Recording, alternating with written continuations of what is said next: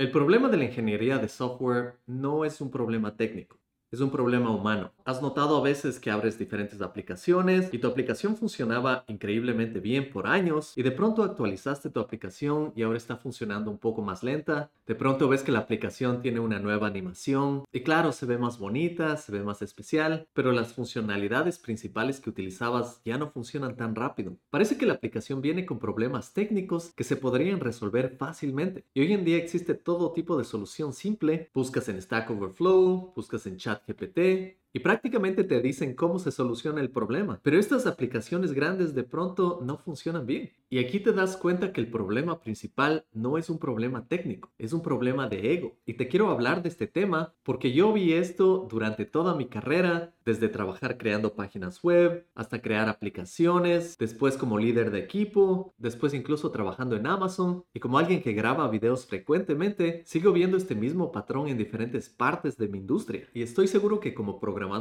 tú has visto esto también bastante. Tú estás trabajando en un equipo, llega un nuevo compañero o llega un nuevo líder técnico y tú estás cómodo haciendo tu trabajo día a día, entregando las funcionalidades que debes de entregar y de pronto esta nueva persona quiere cambiarlo todo. Lo primero que hacen es criticar el software, critican las bases de datos, la forma en que fueron creados los esquemas, dicen que hay tecnologías desactualizadas, y es interesante porque por un lado puede ser completamente flexible y decir, claro, es genial tener una nueva persona en el equipo que traiga nuevas ideas, que nos haga ver tal vez cosas que no hemos visto antes, pero muchas veces te das cuenta que las intenciones no son necesariamente mejorar el producto. Y es bueno preguntar a estas personas ¿Por qué piensas de esta manera? Y en muchos de los casos vas a encontrar que estas personas te van a decir que esto no se realiza de esta manera porque cierto youtuber lo dijo. Esto no se realiza de esta manera porque yo leí este comentario en Reddit. Esto no se realiza de esta manera porque una persona en LinkedIn lo dijo. Y yo también suelo caer en lo mismo. En mis mismos videos suelo citar a personas como Elon Musk porque dicen ciertas cosas pero hace poco vi un video de Elon Musk que era algo relacionado con el trabajo remoto y que todas las personas tienen que trabajar en las oficinas porque no es justo que unas personas trabajen desde la casa mientras otros no. Esto no tiene nada de sentido. Elon Musk no es la persona para decir eso porque él tiene una distinta visión de la vida. También el salario que él gana no es justo para nada. Pero bueno, volviendo al tema, esto es algo que hacemos todos los días. Citamos a personas pensando que son la última fuente de la verdad y esto no tiene nada que ver con resolver un problema técnico real. Como has visto, muchas personas solo critican el software sin ofrecer soluciones técnicas reales e inmediatas. Así que a veces te vas a topar con estas personas que encuentran un problema en la app y quieren refactorizar todo, quieren actualizar toda la aplicación y muchas veces tampoco puedes hacer un cambio técnico de la noche a la mañana porque hay apps que han tomado años en ser creadas de cierta manera y a veces solo necesitas una pequeña mejora en la funcionalidad. Es como que muchas personas pasan tanto tiempo haciendo lo que hacen que pierden todo el contexto de lo que está pasando en realidad, de lo que están haciendo. Están haciendo un producto para brindar un servicio y al mismo tiempo la idea es que la compañía gane, pero no, cada persona decide vivir en su propio contexto, tan especializado que se olvidan del propósito. Y aquí viene otro problema de la ingeniería de software, que cada persona en una compañía está jugando su propio juego. El CEO está solo enfocado en generar dinero y generar dinero, se olvida de la salud de las personas, se olvida de subir los sueldos. El dueño de producto está solo enfocado en hacer el mejor producto posible desde su punto de vista y no para el equipo. Y el desarrollador se olvida que trabaja en una empresa y tienes por un lado un tipo de desarrollador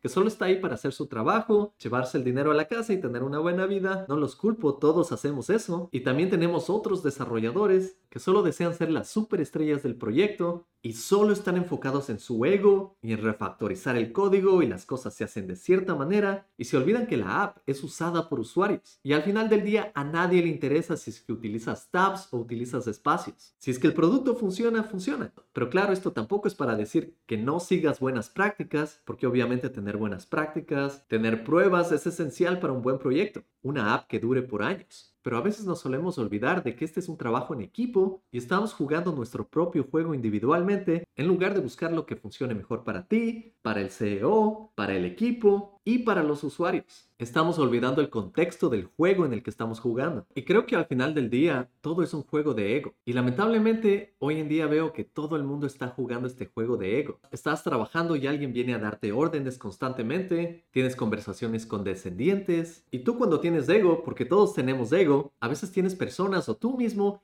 alimentas ese ego constantemente El ego sigue creciendo y creciendo y creciendo, pero cuando no lo alimentas, se convierte en una frustración total. Entonces nuestra vida gira alrededor de este ego. Y lo peor pasa cuando existen bastantes personas que están luchando con su propio ego. Por ejemplo, tal vez tú crees que tu código es mejor y tu jefe piensa que el código de él es mejor, el tech lead piensa que el código de él es mejor. Y como ves, nada de esto es un problema técnico. Simplemente se podría escoger una mejor solución, tener una discusión rápida. Yo, por ejemplo, con mi esposa, cuando no estamos de acuerdo en algo, hacemos piedra, papel o tijera, porque al final puedes pasar una hora discutiendo algo. En lugar de eso podrías tomar decisiones rápidas, inteligentes y te sigues moviendo y el proyecto progresa. Pero en lugar de eso, el tech lead dice, no, tú vas a hacer el código de esta manera porque así hacemos las cosas. Y el desarrollador dice, no, yo no voy a seguir lo que hace el tech lead, voy a hacer otra cosa. Y después empujas tu código, el código no es aprobado por el tech lead y es básicamente un dolor de cabeza y una pelea de egos. Y te prometo, esto he visto en cada trabajo. Y claro, si me has seguido por algún tiempo, tal vez has escuchado de mí que tus compañeros de trabajo son tus amigos. Y yo creo que tienes que ver las cosas así,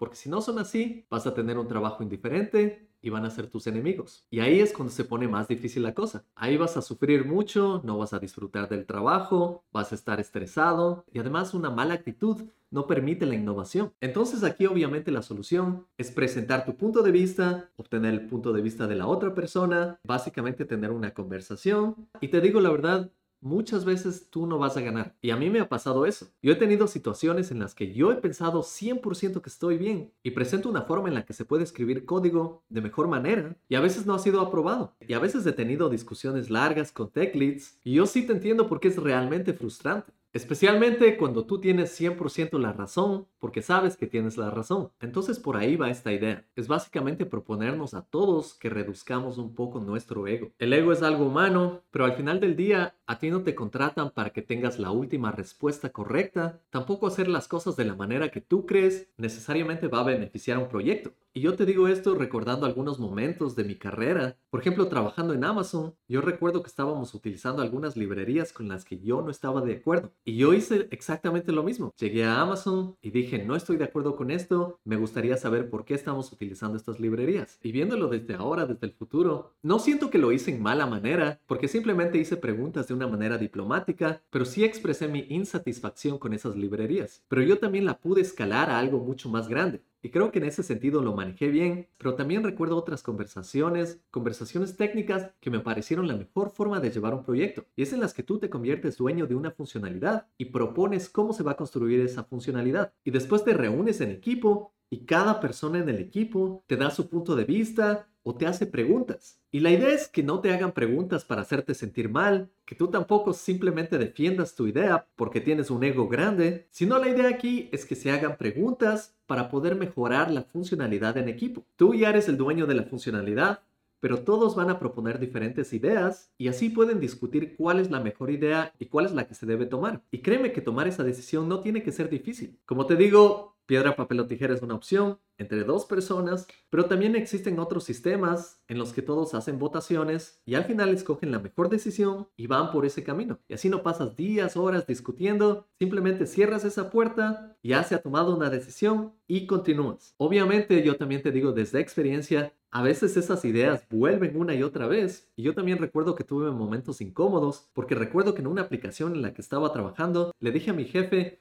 no estoy de acuerdo con esto. Después pasaron algunos meses y vino otra vez a mi mente esa idea y ya habíamos decidido algo, pero igual volví a traer esa idea. Y en ese momento noté que eso no le gustó para nada a mi líder de equipo y él me dijo que no, que mejor mantengamos las cosas como son. Era simplemente relacionado con un esquema en una base de datos. Y lo gracioso es que meses después yo fui donde mi jefe a hacer otra pregunta que era sobre los esquemas, pero no era sobre eso. Y empecé mi conversación apuntando a esas diferentes partes de las que ya habíamos hablado anteriormente mi jefe se molestó inmediatamente y me dijo, no, ya hemos hablado de este tema, esto se cierra completamente. Y ahí me di cuenta que hubo como un shock y un malentendido. Y yo le dije a mi jefe, oye, pero yo no te estoy hablando de esto, te estoy hablando de algo muy distinto. En ese momento mi jefe pidió disculpas, pero aquí te puedes dar cuenta de que en esta industria no solo hay ego, también hay resentimientos, hay situaciones humanas que a veces no entendemos. Y lo que estamos tratando de hacer al final del día es una aplicación, es un producto. También hoy en día algo que me parece bastante interesante en el tema del ego, lo ves todos los días en LinkedIn. A veces veo mensajes que simplemente son para ayudar a la comunidad, para hacer algo mejor, y otras veces veo unos perfiles de LinkedIn que realmente me confunden. Veo algunos programadores que dicen programador certificado en Google, tengo la mayor cantidad de estrellas en GitHub, he sacado tres libros, soy ex Google, ex Amazon, ex Facebook, todo esto solo en el perfil. Y a veces digo, ¿no debería esto estar en tu experiencia? ¿O no debería estar eso en tus certificaciones? Y no los culpo, yo también tengo ingeniero ex Amazon, pero a veces trato de limitarme a simplemente lo que creo que es lo mejor que he hecho en mi vida.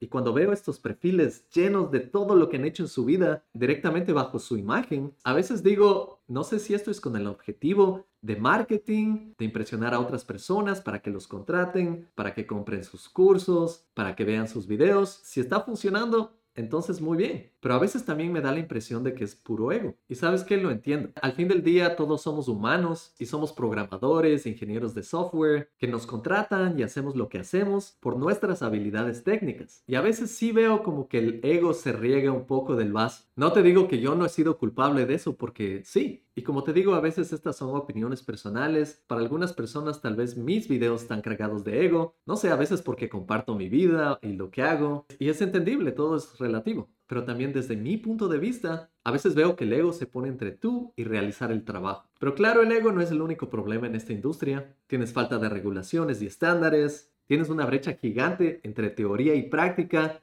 que las universidades te enseñan en seis años lo que un trabajo te puede enseñar en unos meses. Tenemos presión para cumplir muchas cosas a plazos cortos y también presupuestos ajustados. Tenemos una rápida evolución de la tecnología y hay cambios constantes y tenemos que estar al día con todo. Tenemos una dependencia excesiva de herramientas y marcos de trabajo. También hay falta de diversidad en esta industria, falta de comunicación efectiva entre desarrolladores, incluyendo los clientes, incluyendo los usuarios. Hay una increíble falta de énfasis en la experiencia de usuario y como sabes, tenemos que aprender cosas nuevas todos los días o si no nos quedamos obsoletos. Pero sí, no puedo abarcar todas esas en un video y quería enfocarme un poco más en el ego, porque es algo que he visto desde el comienzo en esta industria. Yo también lo he tenido, lo sigo viendo en diferentes partes el ego es simplemente humano y está aquí para quedarse. Si hay una conclusión que puedes sacar de este video, es simplemente que estés consciente de ello y me encantaría escuchar tu punto de vista, tus pensamientos aquí en los comentarios. Gracias por ver este video. Si te gustó, dale un like. Si te disgustó, dale un dislike. Si quieres estudiar conmigo, puedes ir a academia-x.com y como siempre te deseo lo mejor en la industria de la tecnología. Chao.